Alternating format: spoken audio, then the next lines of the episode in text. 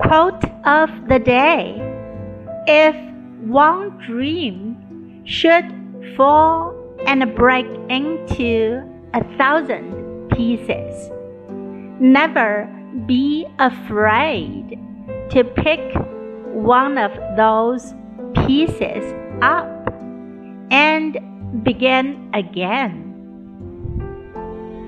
By Flavia Weedn. 如果一个梦想被摔成了一千个碎片，不要害怕从这些碎片中挑选一个，然后重新开始。If one dream should fall and break into a thousand pieces, never be afraid to pick one of those pieces up and begin again. Word of the day Pick up. Pick up. 捡起。 拾起。